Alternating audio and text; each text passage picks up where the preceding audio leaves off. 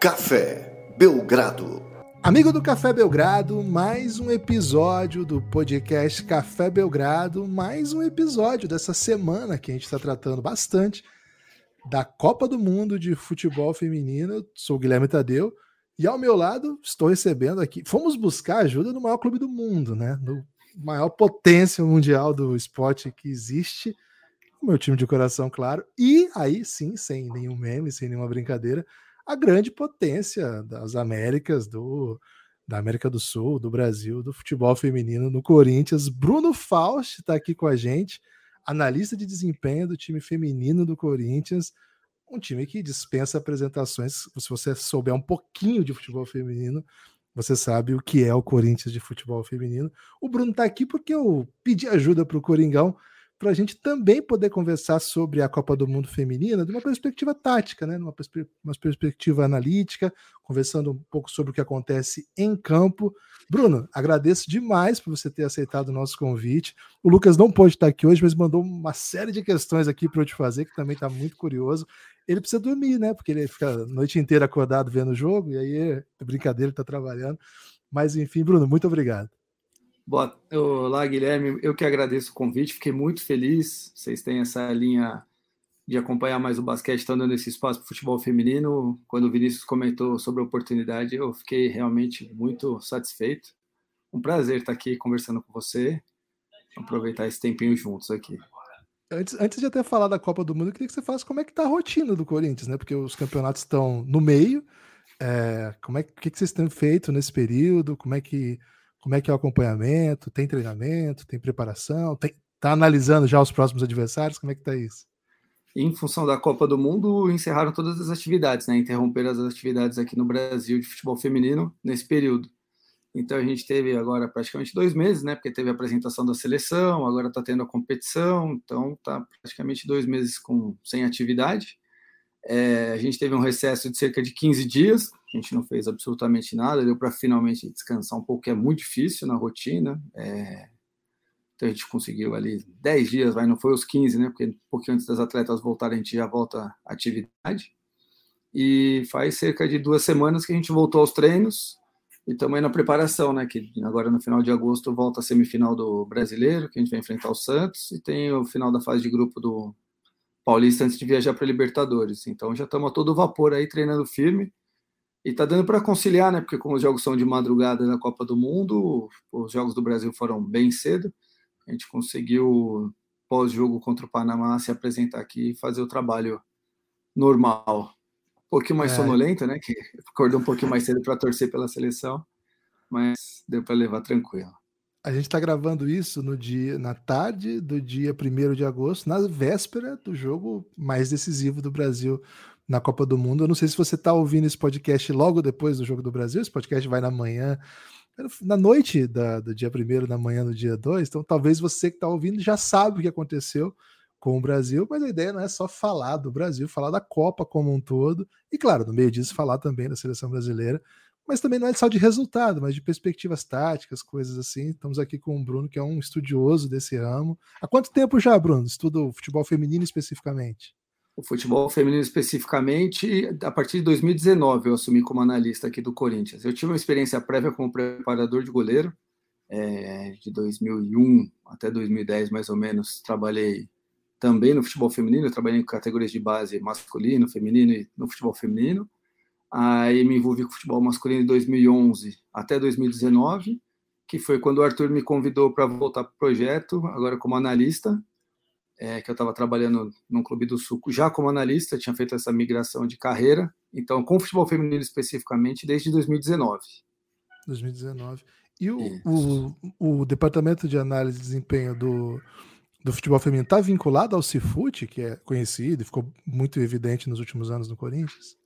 O nosso departamento ele funciona de forma independente com relação ao futebol masculino, então não tem um vínculo muito forte não. Durante um bom tempo a gente teve uma dependência material, que eu sou muito grato, a gente usou softwares é, oferecidos por ele, mas graças a Deus o departamento cresceu e agora nos últimos tempos a gente tem tido tudo por parte do nosso departamento de forma independente mesmo agora.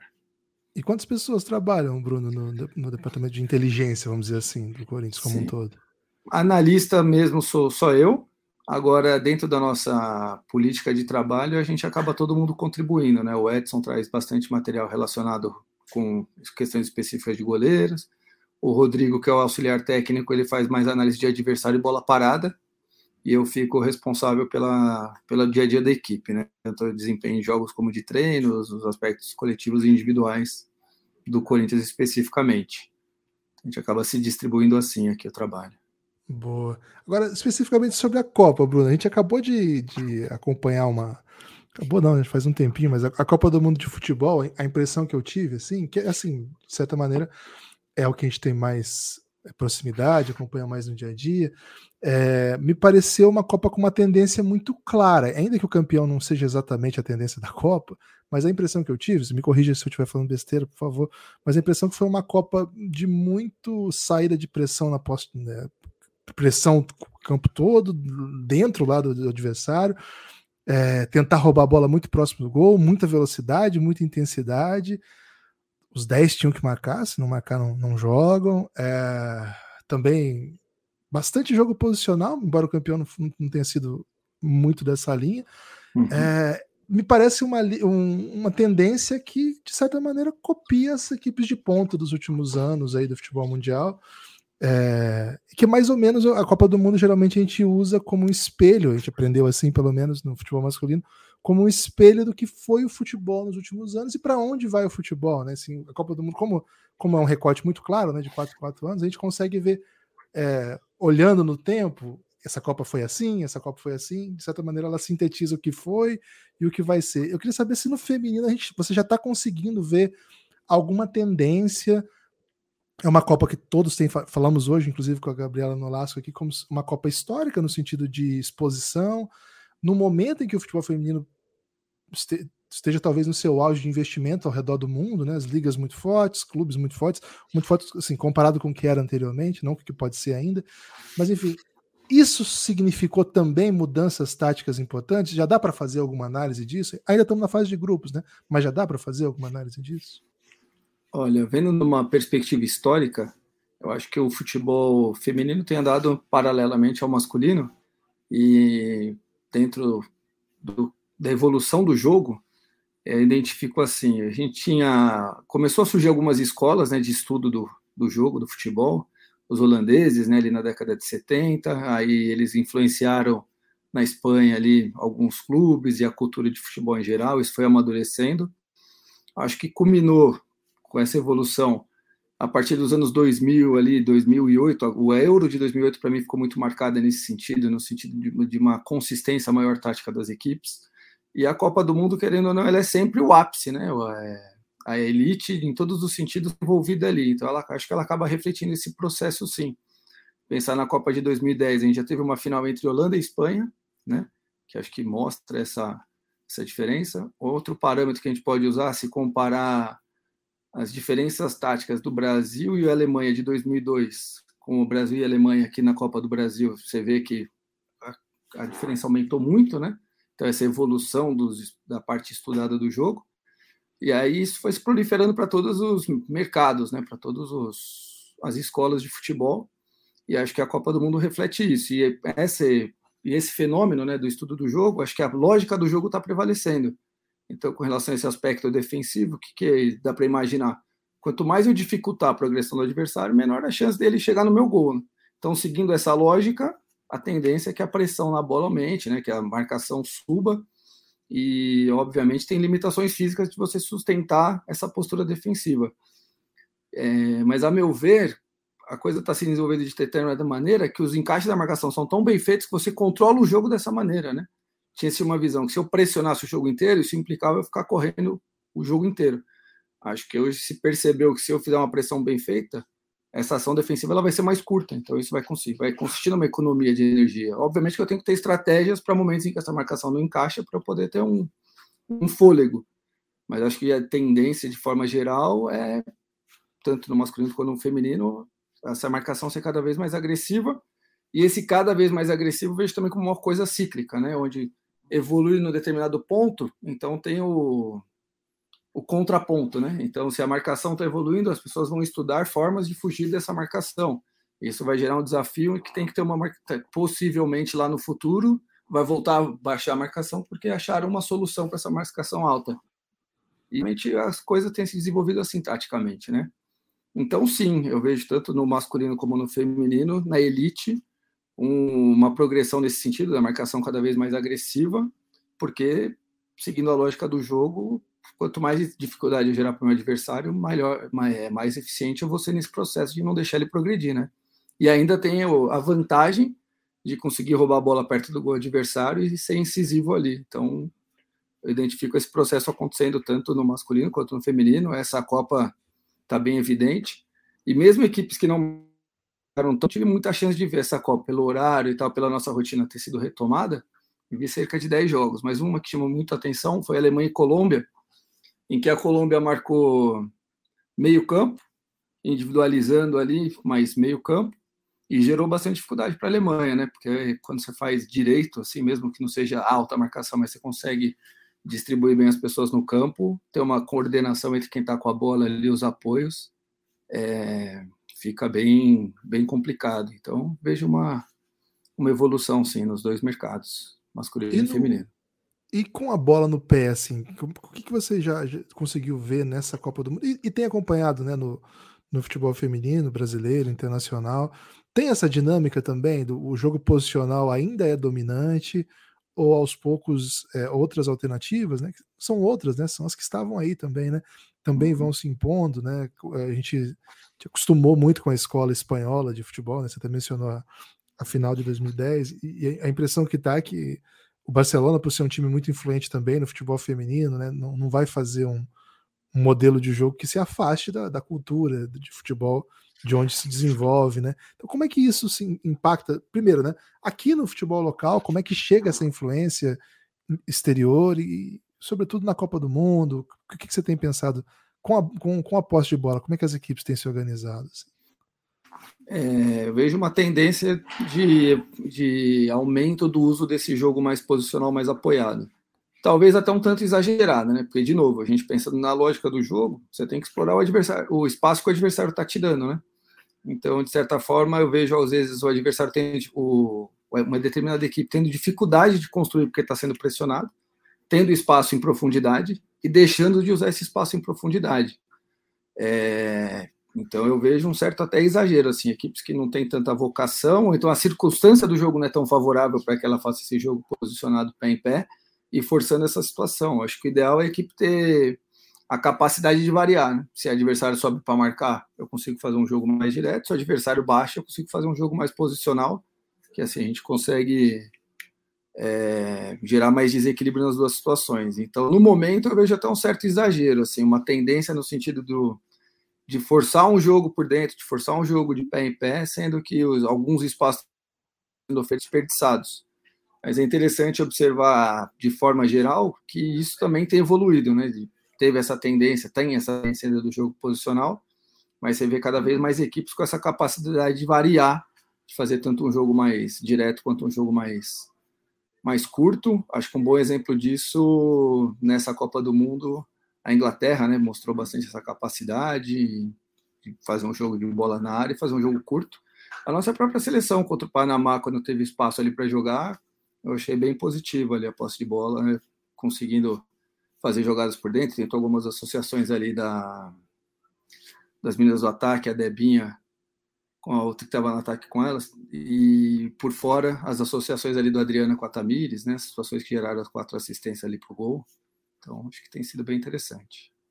Agora, Bruno, o Lucas, né, que não pôde estar aqui, ele mandou algumas questões. O Lucas é, tem se tornado aí o maior. O cara que mais viu jogos nessa Copa do Mundo. Com tranquilidade posso dizer isso. Ninguém viu mais jogos que o Lucas. E aí ele ficou muito ansioso de não poder estar aqui, mandou questões. Vou soltar o áudio dele aqui. Você me fala se você conseguiu ouvir bem.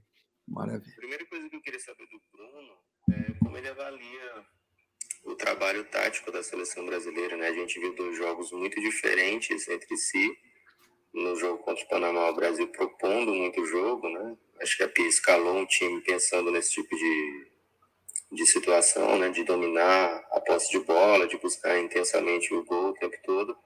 E contra a França a gente viu um Brasil muito mais reativo, É um Brasil que tentava acelerar muitas jogadas, é, que não conseguia sair tocando, não conseguia sair criando. Eu queria que o Bruno fizesse aí essa análise para a gente, explicar para a gente a diferença desses dois jogos é, e se de fato parecia uma, uma coisa boa a ser feita, sabe? Preparar dois jeitos diferentes para dois times, dois adversários muito diferentes, né? Porque normalmente a gente pensa futebol brasileiro como futebol que vai tomar as rédeas de qualquer jogo, né? É, e nem sempre dá para fazer isso e muitas vezes talvez não seja aconselhável fazer isso. Eu queria a leitura do Bruno aí dessa situação. Deu para ouvir, Bruno?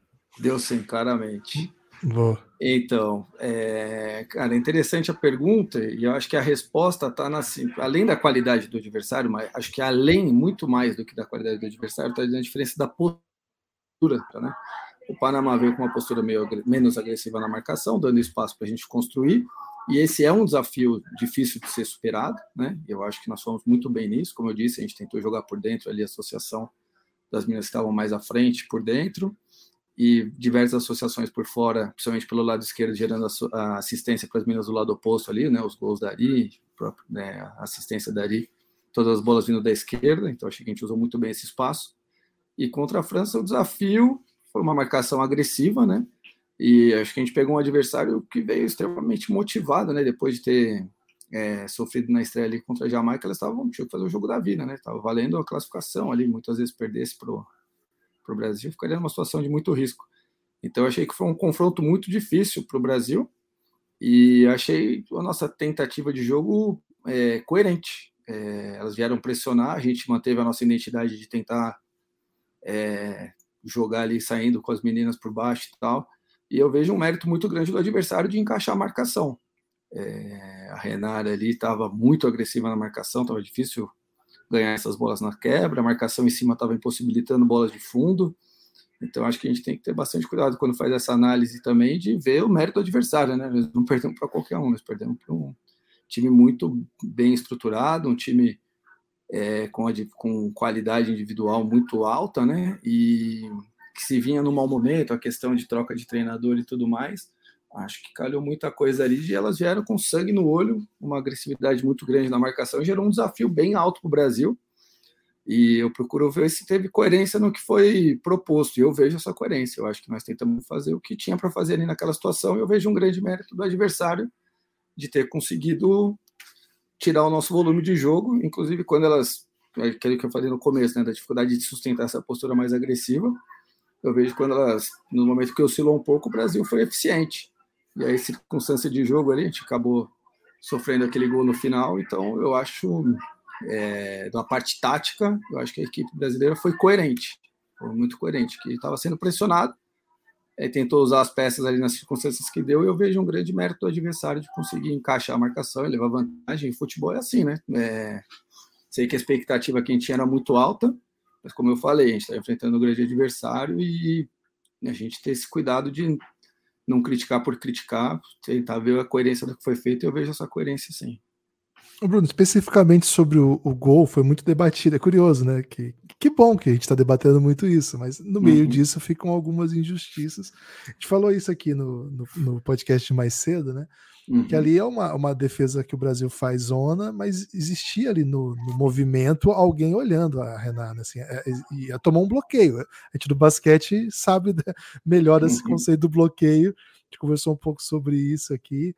Agora, é, é uma tendência generalizada a defesa zona no escanteio, com todo mundo dentro da área, é uma coisa que que não varia um pouco no feminino? Como, é que, como é que é isso? Tem marcação um contra um? A impressão que eu tive é que teve que nessa Copa, mais do que nas últimas, assim, não sou um. Não posso estar só de intuição, mas a impressão que eu tenho é que uhum. as equipes com, com o jogo aéreo estão sendo muito determinantes nessa Copa. Não sei se é comum isso, não sei se era assim no passado. Minha memória era que não, mas pode ser intuição, posso estar falando besteira. Mas a impressão que eu tenho assim, por ser um, um fator tão decisivo e, uhum existe alguma coisa que, que, que, tem sido remediada nesse sentido? Como é, que, como é que você trabalha a bola parada? E tinha alguma coisa para fazer ali quando vem um bloqueio daquele, né? Eu fiquei pensando no tempo de bola de quem estava na zona, né? que a bola uhum. bem alta, né? Bem longa. Cara, complicado, né? Porque é, eu vejo uma evolução também nesse sentido. Antigamente, marcava-se individual. Era bem desestruturado, individual, cada um por si, e muita responsabilização do indivíduo, né? É, de novo, dentro da questão da lógica, foram se estudando e viram que meu, determinadas zonas ficavam desprotegidas, então hoje acho que tem uma marcação mais mista, né, onde se protege determinadas zonas de forma zonal e procura encaixar os individuais. E falando de fora, difícil fazer um diagnóstico do que aconteceu, do que poderia ser feito, né? Porque a gente viu a gente sendo eficiente no, nos outros instantes todos do jogo, inclusive fazendo uma marcação mais individualizada. Então, na circunstância que se apresenta ali no final do jogo, que tem uma certa variação, é, talvez alguém tenha deixado de fazer uma marcação mais individualizada, é difícil fazer, né? Porque o constato é que antes estava sendo mais individualizada e estava dando certo. Então, nesse momento que teve essa variação, se foi uma questão de orientação, às vezes alguma situação do jogo que mudou e não foi previsto, então eles já identificaram alguma mudança e o, e o adversário pegou no contrapé, né? Então, vendo de fora, são muitas as variáveis ali que, que tornam a situação difícil de ser analisada, né? No replay dá para não tomar o gol, né? No, no replay é bem fácil não é, tomar o gol. Eu falo bastante que a gente tem que tomar cuidado para não ser engenheiro de obra pronta, né? Que depois que está é. feito, é fácil falar que foi feito. Então, depois que o prédio tomba, é fácil falar, eu não teria deixado o prédio cair. A gente sabe o difícil, que a dificuldade que é botar cada tijolinho ali no dia a dia, né? É uma pena que tenha acontecido como aconteceu, mas acho que fica inclusive como lição, né? E de forma geral, eu vejo que tem uma evolução muito grande, tanto ofensivamente quanto defensivamente da bola parada em si. Antigamente era muita individualidade, muito confronto, então é, ficava por conta disso, né? E hoje em dia se desenvolveu diversas estratégias, tanto defensivas, que é essa marcação mais mista, quanto ofensiva, que é a questão do bloqueio, né? Que ficou claro ali e tal. E a dinâmica do jogo é muito complexa, né? Então, aquilo que você pontuou bem, né? A gente não ser engenheiro de obra pronta, de depois de estar feito, ah, teria que ser assim, teria que ser assado por identificar muito. Eu imagino alguma circunstância, como alguma variação que aconteceu durante o jogo, gerando um alerta. Na tentativa de corrigir esse alerta, algum desencaixe aconteceu e resultou no que deu. E fica a lição sempre, né? Em todas as circunstâncias, acho que sempre o que fica é a lição. O importante é construir em cima disso o próximo passo e conseguir os objetivos. Bruno, mais uma questão do oh, mais uma questão do Lucas aqui para você segunda questão para o Bruno é sobre as equipes que mais chamaram a atenção dele taticamente nessa Copa do Mundo. Né? Ah, assim, o mundo se surpreendeu com o Japão goleando a Espanha, então acredito que essa seja uma das que ele precisa explicar, né? É, como é que isso aconteceu e se o Japão é de fato uma das candidatas ao título. Mas, além do Japão, que outras seleções é, o Bruno olha e fala: nossa, que massa que a seleção está fazendo, né? que, que legal que, que a seleção está conseguindo colocar esse jogo. Né? Eu acho que a França contra o Brasil foi bem impressionante. acho que a Inglaterra ela tem dá umas osciladas durante essa Copa, mas ela termina agora a fase do grupo como uma força muito dominante contra um jogo espetacular contra a China. Mas se tem se tem algumas mais aí seleções, se são essas mesmas, quais o, o tem gostado de ver e tem apreciado? Cara, primeiro o fenômeno Japão, né? Eu não tive a oportunidade de assistir o Japão, mas aqui na nossa comissão, o Marcelo é, trabalha na seleção sub-20 e na última Copa, a final do Mundial sub-20 feminina foi Japão e Espanha, né? E foi o Japão que eliminou a nossa seleção. E muito vistoso o futebol desse Japão, dessa seleção sub-20. É, e é um time que tem histórico, né? Já foi campeão do mundo, inclusive, cerca de 10 anos atrás. E parece que está de novo surgindo uma boa geração. Não tive a oportunidade de assistir o jogo para falar que eu não vi nada. Eu vi os primeiros cinco minutos da estreia.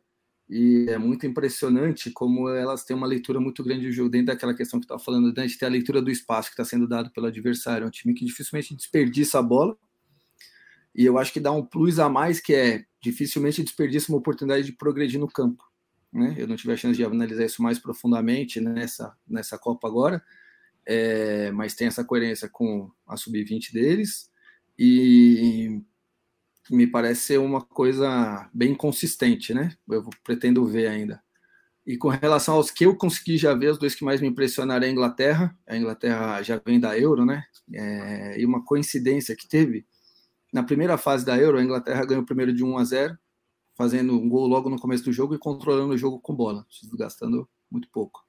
No segundo jogo, o mesmo perfil, faz um gol cedo, controla o jogo, é, acho que até teve mais gol nesse jogo, mas assim, num ritmo baixo e tal. E no terceiro jogo, como aconteceu hoje, meio que solta. É, se não me engano, na Euro eles meteram 8 a 0 na Noruega, hoje meteram 6 na China, e depois de dois jogos em que eles fizeram placares magros contra equipes supostamente mais fracas. Eu lembro que o primeiro jogo na Euro foi contra a Áustria, e foi coisa assim, de 15 minutos fizeram um gol, e depois eles controlam muito bem o jogo com a bola. Então é uma equipe que eu vejo com muita capacidade de jogar de forma agressiva com bolas longas, faz um jogo posicional muito bom, jogando 4-3-3, então a relação lateral meia ponta ali pelos lados é muito consistente, tem peças individuais muito boas, e aí uma consciência muito grande de conseguir afunilar o jogo, fazer lado oposto, ou mesmo corredor central para finalizar, então é uma equipe que me impressiona muito positivamente. É, uma outra equipe que me chamou muito a atenção foi a Suécia, e a Suécia é um caso interessante dentro daquilo que a gente estava falando de evolução do jogo de futebol, porque elas fizeram a final da Olimpíada, mas chegaram na final da Olimpíada fazendo um futebol muito pobre, um futebol é, sem, sem variações ofensivas, sem muito recurso, sem muita sincronia entre as peças, muita qualidade individual. E chegou para essa Copa agora na ponta dos cascos. Mim, parece que teve um amadurecimento, é uma, uma equipe que mescla né, é, alguns jovens valores, experientes e está tendo alguma sincronia ali que está me chamando muito a atenção, é, no sentido de conseguir. Eles jogam com três zagueiras, uma linha de quatro, três atacantes. A zagueira pela direita, Bjorn, ela evolui com a bola no campo, ela progride com a bola no campo, é, fazendo a indução dos adversários gera muito desconforto. E aí tem aberto pela direita, junto com a Bjorn, uma, uma ala que chama Caneride, a Caneride. Então, essa dupla pela direita ali da Canelli com a Bjorn gera um desequilíbrio muito grande. Pelo lado esquerdo, acho que chama Anderson ou Eriksson, a moça pela esquerda, não é tão incisiva, mas também tem uma consistência muito grande. E o trio da frente, quando tem um jogo mais direto, também consegue sustentar muito bem e se entendem muito bem. Então, é uma equipe que me impressionou muito, junto com a Inglaterra, nisso que eu pude ver até agora. É... A Alemanha é sempre uma incógnita, né? É, veio mal nessa preparação para a Copa e agora parece estar se soltando um pouco. E perdeu para a Colômbia, que é um fenômeno interessante no futebol sul-americano, que teve também uma campanha muito boa no Mundial Sub-17, se não me engano, foi finalista também. É, inclusive tem uma menina de 18 anos, a Linda Caicedo, que é um ponto de desequilíbrio muito grande. Ela desde 2019, ela com 14 anos, ela já era decisiva no campeonato colombiano ali. É, então, uma mulher que tem um destaque muito grande. Jogou contra a gente, Bruno? Ela jogou contra o Corinthians? A Caicedo acabou nunca jogando. Em 2019, na Libertadores, ela não podia jogar, porque ela era muito nova, tinha que ter no mínimo 15 anos para jogar Libertadores. E agora, nos últimos confrontos, acho que ela já tinha ido para o mercado externo. Então, a gente acabou não enfrentando ela. É... Não, sem problema. Então, assim, para mim os destaques maiores são a Inglaterra e a Suécia, mas eu vejo ali equipes muito fortes. O Brasil eu vejo como equipe que tem uma geração muito boa, acho que o trabalho foi é, evoluiu bastante nesses tempos. E então vem um pelotão bem grande de equipes, né, como a França, como o Brasil, que estão brigando também. Eu não tive chance tanto de acompanhar outros jogos, como eu falei, eu acabei não vendo o Japão, acabei não vendo a Espanha ainda. Mas dentro do que eu vi, essas foram o que mais me impressionaram. É, esse jogo do, do Japão com a Espanha foi impressionante que todos os gols do Japão foram no contra-ataque, é, com as costas totalmente abertas, do meio campo para trás livre, e vem tabelando, tá gol. É, um monte de golaço, assim. E agora, a Suécia, que você gostou, deve enfrentar os Estados Unidos, né? Então, no mata-mata já de cara, vai ser um jogo aí para ver, porque tem muita gente pouco emocionada com a seleção americana muita gente frustrada aí com a campanha dos Estados Unidos. Você assistiu alguma coisa dos Estados Unidos? Tem alguma impressão sobre essa geração? Eu não vi agora é, na Copa, tenho acompanhado um pouco da preparação. O fato é que eles estão numa entre-safra, né? São atuais campeãs e tal, mas estão no momento de, de rearrumar as peças. É uma equipe sempre perigosa, tem muita mão de obra qualificada ali, então elas podem surpreender mas acho que a questão da sincronia entre as peças, ali no que eu vi na preparação para o Mundial, óbvio, a preparação talvez o ritmo seja baixo, pode surpreender, mas não é o que está acontecendo, né? Hoje pelo que eu fiquei sabendo, correu o risco de ser eliminado até no confronto com Portugal. Foi, tomou a bola na trave no último lance. No finalzinho ali, né? É, sendo futebol pode surpreender, mas num confronto do que eu vi na preparação dos Estados Unidos com o que a Suécia tem apresentado, eu vejo a Suécia como favorita nesse confronto. Futebol sempre complicado, né? Mas eu vejo a Suécia num momento muito bom e os Estados Unidos num momento muito ruim. Vamos ver, a gente faz um podcast semana que vem, vamos ver se eu vou morrer de vergonha do que eu estou falando, que é futebol, mas a tendência para a Suécia é favorável ali. Já está marcado, hein? Já está marcado o seu retorno aí. E tem mais uma, mais uma questão do Lucas aqui. Essa é a última que ele mandou para hoje. Essa é mais filosófica, hein?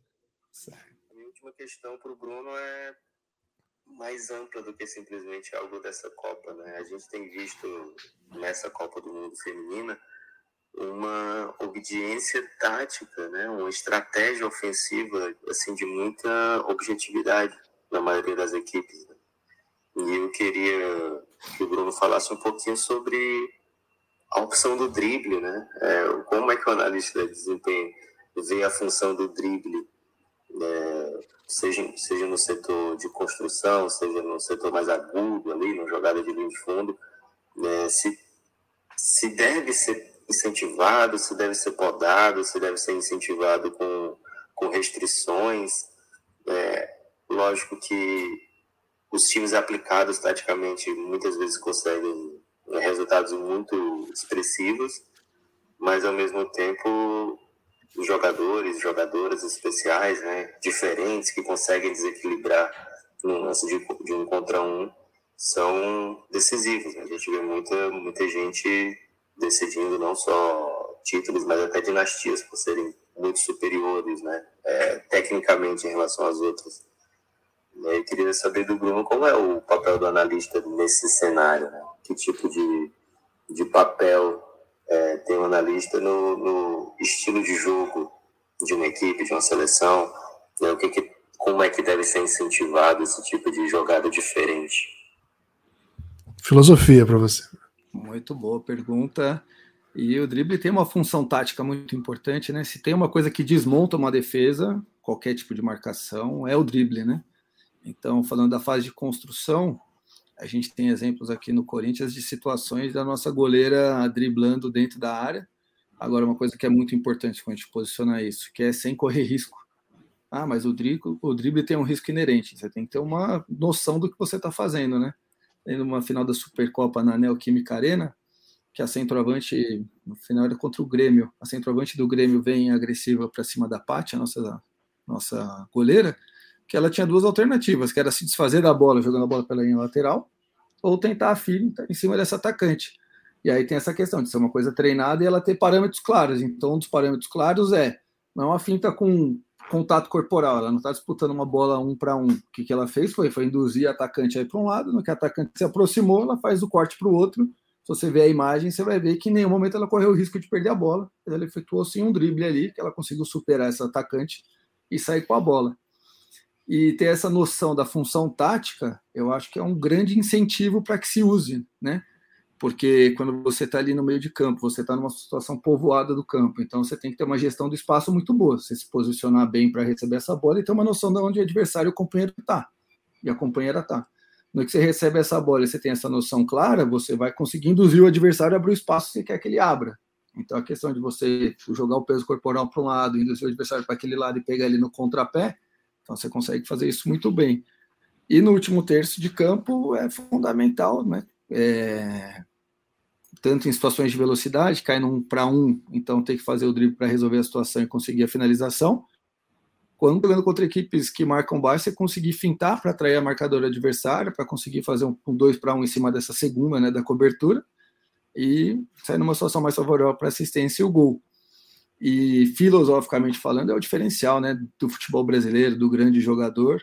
Então é uma coisa que tem que ser incentivada de verdade, assim, não é um clichê, é uma coisa que é um patrimônio cultural nosso, né? Então, se você pegar um jogador brasileiro e comparar ele com o normal do resto do mundo, essa questão de ter o desequilíbrio num para um ofensivo é um grande diferencial que tem que ser incentivado o tempo inteiro.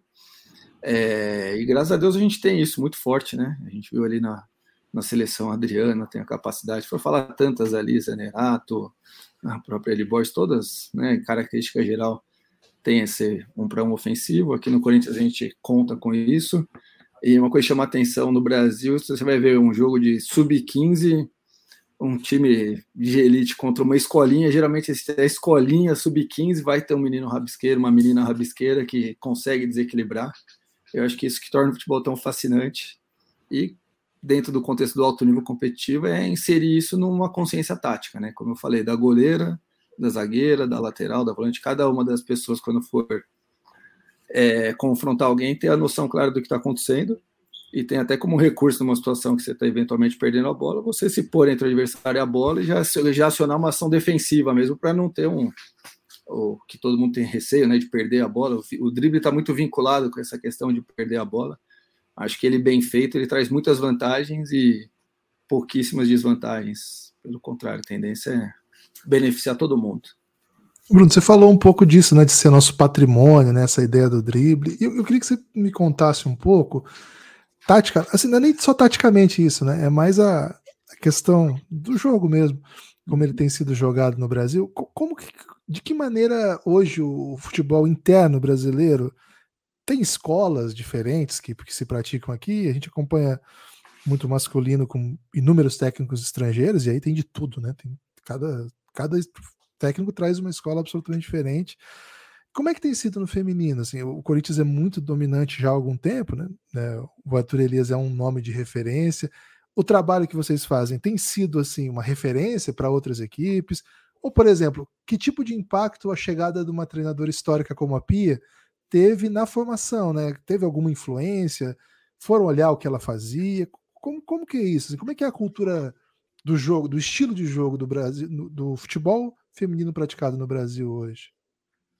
Olha, é, eu vejo é, a chegada de uma pessoa estrangeira vitoriosa, né? Então acho que isso é importante para a mudança de mentalidade, no sentido de incorporar essa visão de que sim é possível, né? Que era uma barreira que os espanhóis venceram lá no masculino 2008. Acho que é, vem é, contribui, né? Deu essa contribuição para a gente, né? Acho importante essa mudança de mentalidade.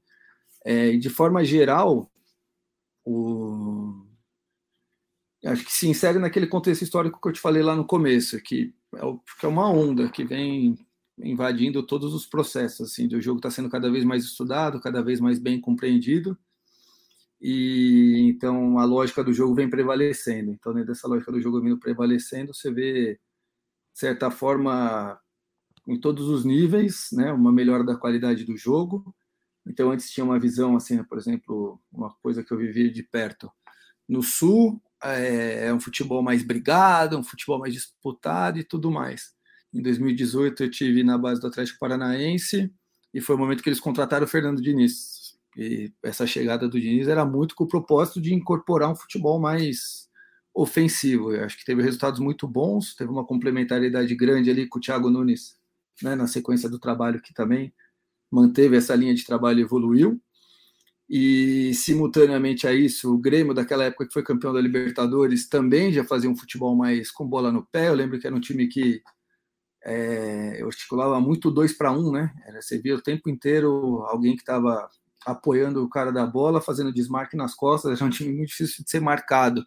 Então acho que está se desfazendo essa ideia de nichos, né? Ah, em determinado lugar o futebol é assim, em determinado lugar o futebol é assado.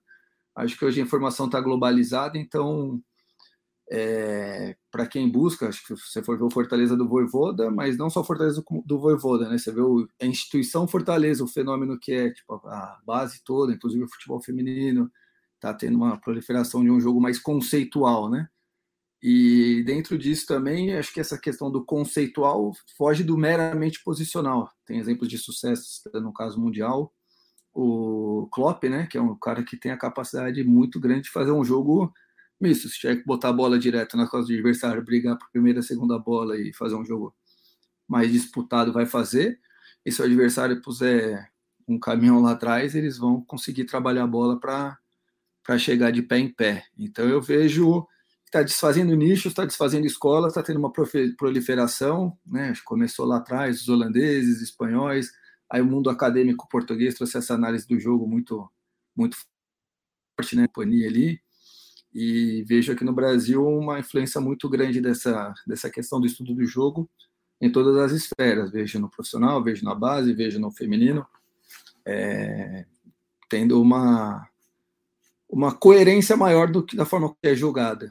E, então vejo de uma forma uma globalização do futebol, eu diria que está acontecendo uma globalização do futebol, os nichos estão se desfazendo e está tá tendo uma proliferação de conceitos ali, um jogo mais conceitual, e dentro dessa questão do conceitual está se desfazendo alguns preconceitos, como o drible, né? Uma coisa que eu vejo no início desse jogo mais estudado, você tinha oito, nove pessoas que simplesmente tocavam a bola e movimentavam, e você tinha um ou dois que driblavam, né? Podemos citar o, o Barcelona ali de 2006, o Ronaldinho Gaúcho era o ícone, do outro lado você tinha o Giuli, que não tinha muito recurso individual. Hoje em dia você vê tanto por dentro quanto fora, né? Já naquela época já teve uma progressão, Xavi, Iniesta, enfim, foi tendo uma, uma progressão. Eu acho que isso é um, um exemplo de um fenômeno que está acontecendo mundial.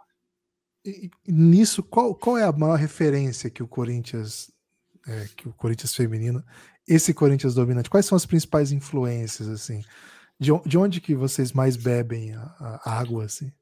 Cara, muito legal sua pergunta. É um trabalho bastante autoral. O Arthur é um cara muito criativo. É um cara que ele está o tempo inteiro pensando no jogo, ele está sempre trazendo ideias, está sendo levantando hipóteses. E dentro das hipóteses que ele levanta, a gente procura desenvolver junto essas ideias, né? Um exemplo que eu me lembro que ilustra bem essa situação é, ele estava pensando em fazer uma, começou a fazer o 4-5-1, uma marcação, se não me engano foi 2020 ou 21, é, e aí ele veio com essa proposta e por coincidência, assim, dentro das coisas que ele trouxe, é... eu vi um jogo do Atalanta nessa época. E tinha uma coerência com ideias dele. Então, um exemplo assim, não foi um jogo baseado no que o Atalanta fazia. Tipo, dentro das ideias do Arthur, a gente né, vai fazendo algumas outras pesquisas e tudo mais. Então, nesse caso, para mim particularmente, eu lembro que o Napoli também tinha uma, uma, uma concepção defensiva nesse sentido. Então, historicamente tem sido assim. Então ele tem uma ideia do jogo apoiado e tal. Eu nas minhas referências históricas, o Rodrigo nas referências históricas dele, ah, tem isso, então vamos pesquisar. A gente pesquisa e vai. Então, é uma influência muito, é uma questão muito mais autoral, que dentro das concepções do Arthur a gente procura referências que ajudam a balizar isso, né, para é, ter uma visualização de como pode ser concretizado e transferido para o campo, conceitos dos jogos e tudo mais. É, muito legal. Esse foi Bruno Faust, atendeu a gente muito delicadamente, sim, com, com muita disposição. Gente agradece demais. Bruno, muito obrigado pela sua participação. Gente aprendeu muito e certamente nossos ouvintes vão gostar bastante aí, vão ter mais elementos para continuar curtindo a Copa do Mundo, que de fato está muito divertida. Diga aí, Bruno, onde que as pessoas podem te acompanhar? Se você faz redes sociais, eu pesquisando aqui, tem, vi um conteúdo seu falando sobre analista de desempenho. Tem algum lugar que você publica mais? Fala um pouco aí, quem quiser acompanhar a sua trajetória, onde pode te encontrar. Cara, rede social é Faust Bruno, meu Instagram, certo? É, eu dei algumas palestras, esse conteúdo que você viu, se eu não me engano, foi para uma dessas escolas que oferecem né, cursos, é, que não é uma coisa que eu tenho, infelizmente, muito, muita disponibilidade para fazer, mas eu gosto muito quando tenho a possibilidade de estar, por exemplo, aqui compartilhando contigo e tal, ou nessas oportunidades de oferecer cursos, né? A gente fez recentemente o um encontro do futebol feminino aqui do Corinthians. É, a gente deve fazer algumas coisas nos moldes parecidos no, é, no final do ano. Tirando essa situação de cursos, é mais nessa questão do contato pessoal mesmo. Quem quiser chamar ali no privado, trocar alguma ideia, levantar alguma situação, fica à vontade, Fausto Bruno, certo? No Instagram. E estamos aí sempre à disposição. Rápido, hein, cara? Tava Gostei bastante do papo aqui. Ah, muito é legal. É para você voltar mais vezes, né? Não vamos te ah. segurar muito, que daí você volta. Ficou o gostinho de quero mais. Funcionou, funcionou. Boa, valeu demais. Esse foi o Bruno. E espalhem por aí desse podcast. Você que ouviu, gostou? Poste aí no grupo da família, poste aí no, no grupo do futebol, poste aí na sua rede social e espalhe por aí que você ouve o Café Belgrado, cafébelgrado.com.br. Valeu, a gente se vê.